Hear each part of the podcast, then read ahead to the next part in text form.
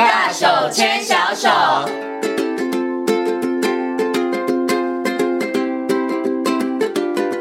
是教育广播电台，您现在所收听到的节目呢是遇见幸福幼儿园，我是贤琴。接下来呢，在我们节目当中要进行的单元是大手牵小手的单元。那么在今天单元当中呢，很高兴的为大家邀请到树德科技大学儿童与家庭服务学系的李淑慧主任来到节目当中呢，跟所有的听众朋友呢，好好来介绍非营利幼儿园的特色。Hello，淑慧主任您好。哎，贤琴您好，还有各位听众大家好。嗯，今天呢要请呃淑慧老师跟大家好好来介绍这个非营利幼儿园哦。那其实呢，政府这几年其实真的非常的积极，在推动这个幼教的公共化。所以呢，我们在设立这个非营利幼儿园的数量，我觉得脚步快蛮多的哦。而且其实呢，大家可能现在在你住家附近，好，你可能都会看到一些这个非营利幼儿园哦。那我想呢，要先请这个淑慧老师跟他谈，呃，来分享一下啦。因为我觉得这个非营利幼儿园对于很多的朋友，这几年我觉得稍微相对来讲比较熟悉一点点了。可是我们把它放在一个比较宏观的角度来看，就是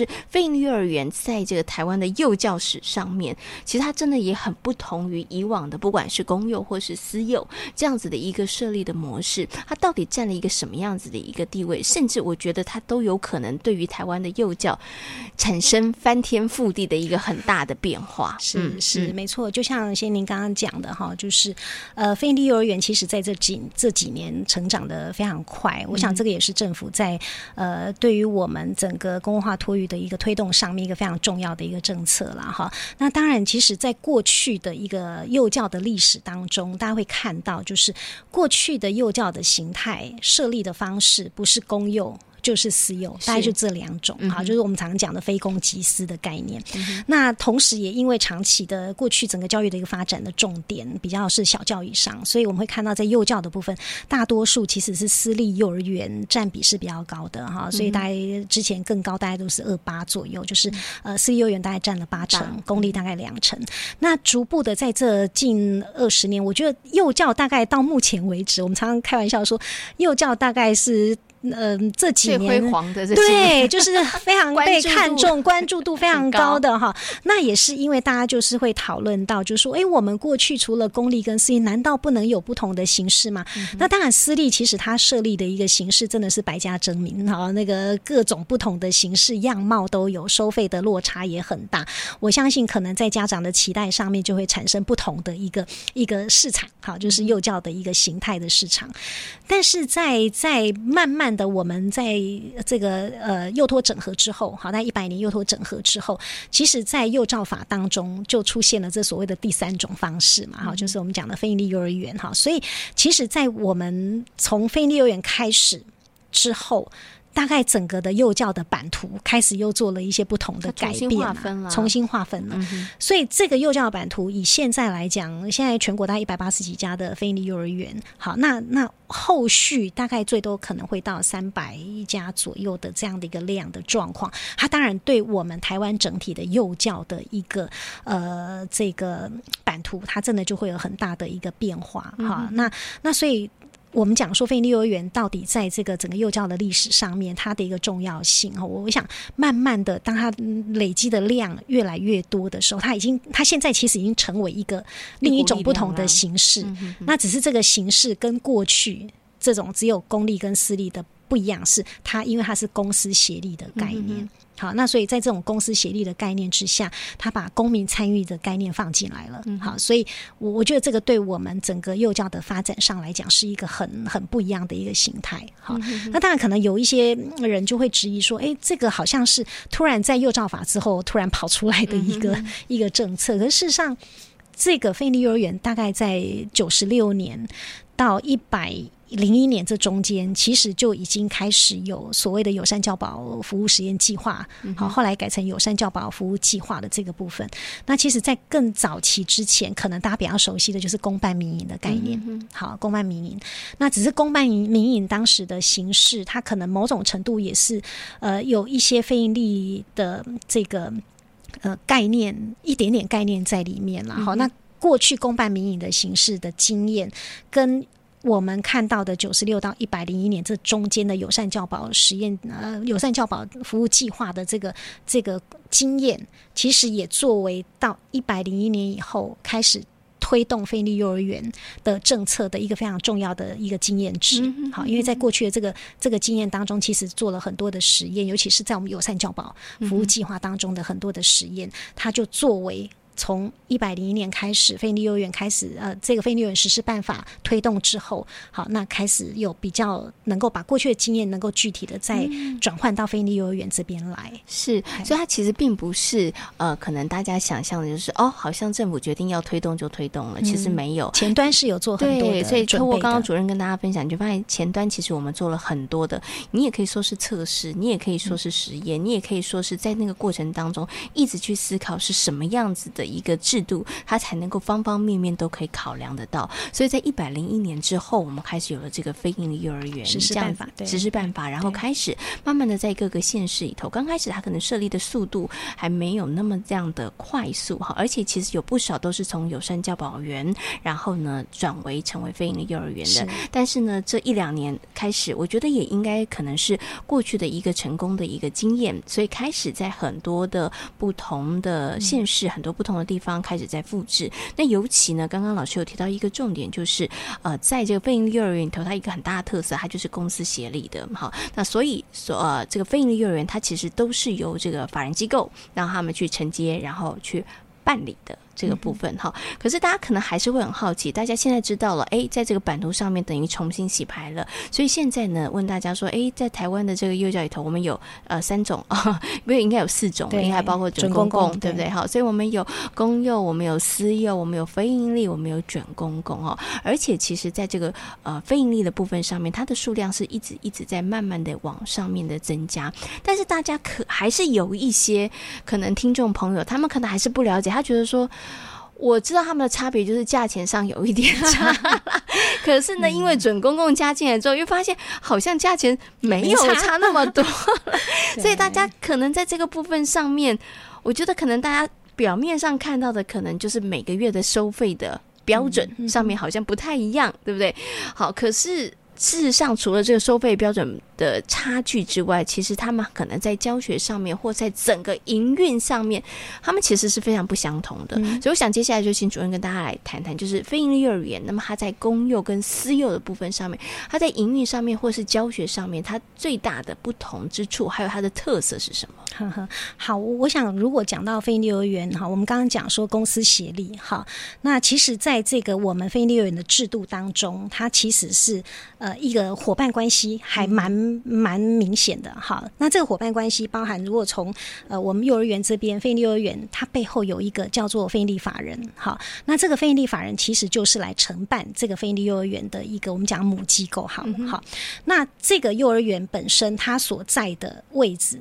好，那个国中小里面，那个我们叫做场地主管机关。嗯、所以现在你听到两个单位了，对不对？一个是非营利法人，嗯、一个是场地主管机关。嗯、那当然还有一个部分很重要的，就是我们县市政府的一个部分。然后，因为县市政府本身它其实是一个协力管理的角色。好，所以这个县市政府本身，它其实呃会去了解，会去这个督导，或者是整个确保这个非营利幼儿园的整体在它辖区内的整体运作的一个状况。哈，嗯、那当然另外还有一个部分跟非营利幼儿园有关系的，可能就是家庭跟社区的这一块哈，嗯、因为它所处的呃这个这个社区，还有就是呃我们的这个不同的多元的一般的家庭哈等等这一些，所以它其实有牵涉到的，就是非营利法人、场地主管，然后县市政府的。部分，那当然跟幼儿园有关的家庭与社区的部分。那如果这这一些的这个角色，它其实都是在这个制度里面的哈。那当然只是那个呃角色的直接性，还是它是比较呃比较这个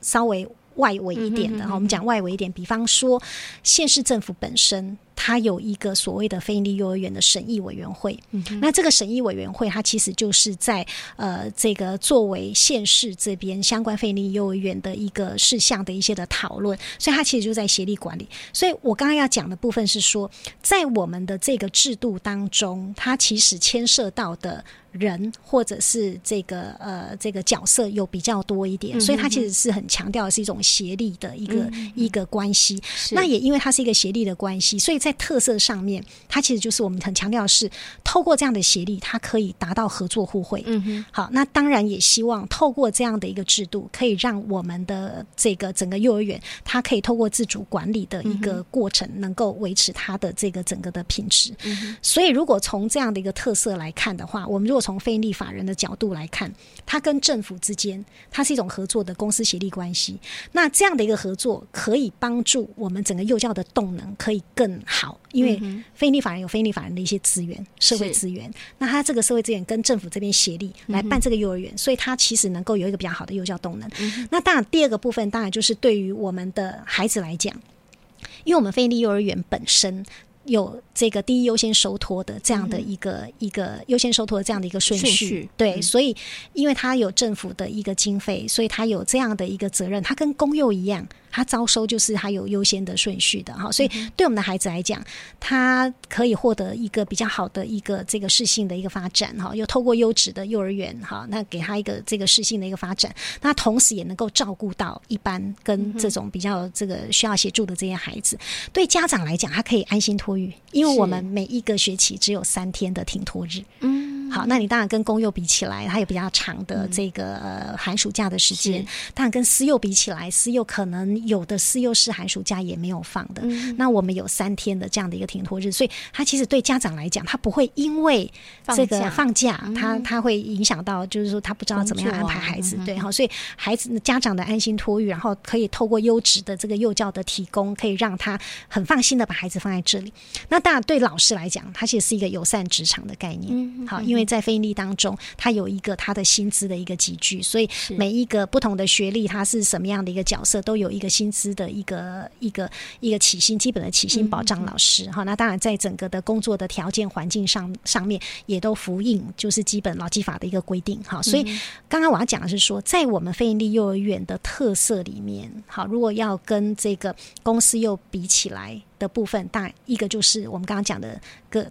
多个伙伴的对协力伙伴的关系 哈，对。那另外一个部分就是说，他这样的一个协力伙伴关系，还有这样的一个制度，它可以针对家长的部分，针对非营利法人的部分，针对幼儿的部分，针对教保服人员的部分，它其实都能够透过这样的一个方式制度，能够合作互惠。好，所以可能跟私幼大概就比较不一样，因为私幼真的是老板说了算，而他只要单打独斗。对对，只要在法规之下，他只要守法，老板说了算。对，那在非营利当中，它除了手法是基本的之外，它在这里头的伙伴关系，呃，这个会比较比较比较多一点。那这个其实也是希望可以透过各种不同的伙伴关系来确保这个非营利幼儿园本身的一个品质，跟这个整个机制运作的一个一个呃系统化跟正常化。嗯，OK。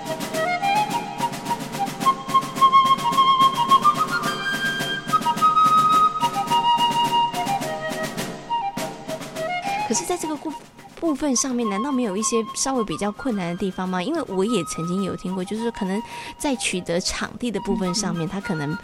虽然良意呃，就是希望有一些学校它可能有闲置的空间可以释放，可是有一些学校可能它还有一些别的计划跟考量，嗯、所以可能也许在这个闲置的空间的部分这样取得，并没有想象当中这么样的容易。嗯、是是，其实尤其是前几年更难呐，哈，更难是因为呃，包含场地主管、国中小端哈，他们其实对于非营利幼儿园的政策，还有非营利幼儿园到底在这个学校当中它的一个角色定位是什么？嗯、那会不会因为这个园进去之后会增加他们的工作量，嗯、甚至校长啦，他可能要再多管一个一个单位这样子。是所以其实早期在推的时候，确实有很多的场地主管机关这边他们会很担心。这个其实我们都完全可以了解，因为毕竟呃，当政策不是他们对于这个运作方式不是很了解，这样的担心其实我觉得都应该被接受的。那这几年其实因为大家也比较多了解这个政策的一个状况，所以其实现在反而在场地的找寻上。面一般的这个县市，或者我们去协助在看一些场地的时候，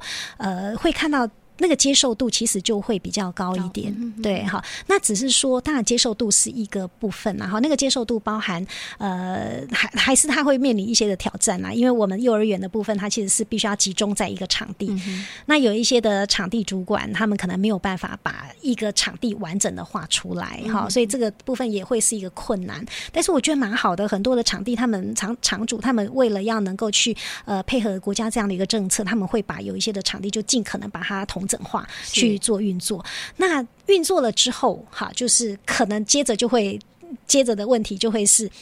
非营利幼儿园的呃，非营利的法人进来之后的互动的一种关系，嗯，因为前端大概场地确认了之后，大概就是工程的部分。是，那工程的部分，其实国中小的部分，大家也要负担蛮多的责任。这个其实对他们来讲也是一个呃比较沉重的负担。哈，所以呃，当然后来就是国药署这边有提供了一些相关的补助的一个办法来协助他这个场主来运作这个这个制度。那后续的部分，大概就是法人进来之后。可能就会有一些的互动嘛，哈、嗯。那这个互动上面，当然就看法人这边到底怎么样能够去让。场主这边可以清楚的知道他们到底呃怎么样经营这个幼儿园哈，那未来可能在场地共用的这个部分，那个界限在哪里？哈，哪些可能是呃需要有这个使用者付费的部分，哪些可能是可以共享的？那另外还有一些部分是可能会他们会考虑到的啊，比方说在国中的阶段，孩子比较大，那如果去使用操场，可能有时候真的他们也会很担心啊，因为大小是差很多。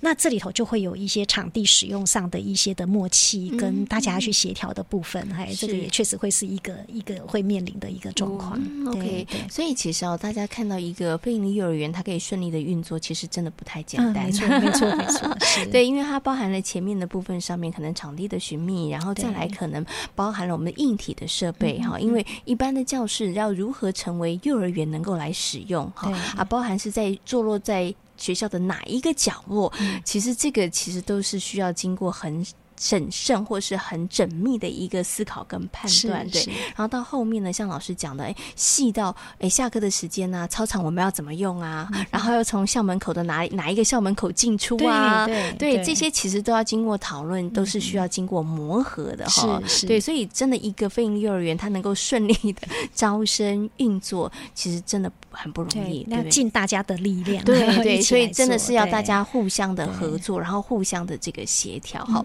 我。最后呢，想请问一下主任一个问题，就是现在其实，在全台湾各个县市的非营利幼儿园速度真的成立的速度越来越快，而且成立的家数越来越多。虽然我们刚刚有提到了这个非盈利，它有一个它真呃自己的一个核心的一个价值的观啊，或者是它在这个整个经营运作上面的一些特色，但是对于每一个非盈利幼儿园来讲，他们还是要发展出自己不一样的特色。对，你会发现你走访呃，就以高雄来讲好了，高雄十家。非盈利幼儿园，你会发现十家他们的特色其实都不太一样，对，对不对？所以就非营幼儿园来讲，它如何发展出它自己的特色呢？是是，这个其实就会是每一个非营利法人在承办的时候，我觉得他们面临的一个一个挑战。对、可能很多的委员也会都会去关心说，哎，那你们大概想要怎么样来发展？然后，那当然，我觉得一个制度在运作之下，它其实还是必须要先从制度的落实先做起。换句话说，当你要发展特色之前。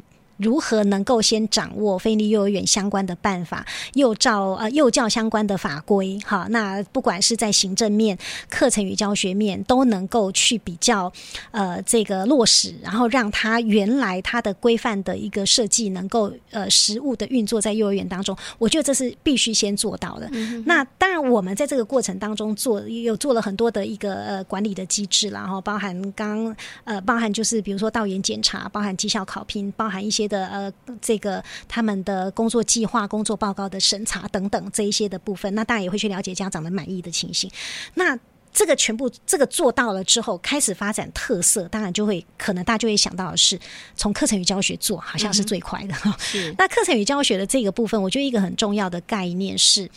在地化的一个概念，嗯、也就是说，所处的非营利幼儿园，它所在的社区，它所在的场地主管，嗯。比如说中小学，它可能本身就有一些的特色，是。那这个特色，也许是我们这个非营利幼儿园，也许可以去做一些相互的呼应的部分。嗯、好，比如说这个学校，它可能很强调是在呃自然生态，对，嗯、那它可能在呃幼儿园的部分也可以去搭着这个中小学的这个部分。好，嗯、那另外可能就是它所属的社区，好，比方说这个社区，他们可能很看重的可能是包含这个呃这个乐龄隔代的这个状况很多，嗯、或者是客家庄，对客家庄，嗯、那隔代的部分，它可能要发展的很多，就是包含就是这个这个呃祖孙方面的一些相关的活动啊、课程啊。比如说你在客家庄，哈，那那个在地是一个客家庄，那你可能就要去知道孩子他生活的经验，他们在节庆。祭典的时候，在这个客家中他们会做的事情是什么？嗯、那这一些东西其实就可以转换回来，在幼儿园的课程与教学当中。嗯、好，那从在地开始，从在地文化，从孩子他所生活的生活经验开始，是最容易发展特色的。嗯，好，那当然还有一个部分是属于非营利法人他的专业。嗯。比方说，如果这个非营利法人的专业，他是比较是在早疗特教的部分，嗯、是那他也许就可以把他早疗特教的这个专业就放进来这个非营利幼儿园当中去发展，推动融合教育。对对对，嗯、所以他其实特色的这个部分，我觉得不会那么难。嗯，但是幼儿园自己或者非营利法人本身自己要非常清楚知道你的资源是什么，嗯，你的这个专业能够协力来这个协力这个幼儿园的这个部分是什么？那幼儿园能不能清楚知？知道这个他所在的幼儿园的社区，它的特色是什么？他所在的场地主管他们在发展什么？那如果这些东西他可以先做一些的了解评估，对，嗯、那在很多的课程与教学的发展上面，它其实是很有很有一些发展性的。嗯、所以，如果从这个几个角度来想的话，其实幼儿园要发展自己的特色。不会那么难的，嗯，对，这个其实都是可以从这些角度来做一些思考的。OK，所以非营利幼儿园要怎么样发展出自己的特色，可能要先评估自己拥有什么样的资源，然后可能你要盘整，也需要盘整一下你拥有哪一些的这个可以发挥的地方，比如说你所在的社区、所处的学校，或者是你的承接的母机构，哈，它本身拥有什么样的资源，然后呢，再从这一些你拥有的资源当中，然后再去深耕深化，对。对，或者我们更。务实的说，如果这个非营利幼儿园本身，它可以把课程与教学先掌握好，嗯哼，从好好的落实。比方说，如果你是学习区的课程，你就好好的落实学习区的一个精神，好，那好好的把这个这个呃学习区做好之后，也许他会从学习区再发展出一些小的方案，好探究的方案。那你好好把课程与教学掌握好，其实他就可以从这里头再去发展特色。嗯，如果你原来的课程与教学的这个品质没有顾好，你只一直在想你要做特色，那那个特色有可能就会是外加的，嗯，那个外加就进不到课程里头，产生一个比较深化的一个效果。嗯、所以如果这个。这个特色是可以融进课程与教学里头做，那个特色才能够真正发展的比较深厚，嗯它就不会是只是活动化的、是活动式的外加外加。嗯、那这样的一种特色，它比较难去发展、持续的发展长久。嗯哼，对。所以我觉得特色它必须要生根，它不能够只是昙花一现。对对对，哦、对。所以如何能够生根呢？老师就提供了一个很好的建议，就从你的教学课程当中来着手了。好、嗯，好。那今天呢，也非常谢谢。那李淑慧主任呢，也非常谢谢主任在空中呢，跟所有听众朋友呢介绍了这个非营利幼儿园的特色，包含我们谈到了他在台湾幼教史上，他绝对会是一个非常 重要的一个 是改革或者是一个创举哈。那另外也跟大家谈到了非营利幼儿园它跟公幼和私幼之间的不同。那今天呢，也非常谢谢主任在空中跟大家所做的精彩的分享，谢谢主任，谢谢大家，谢谢。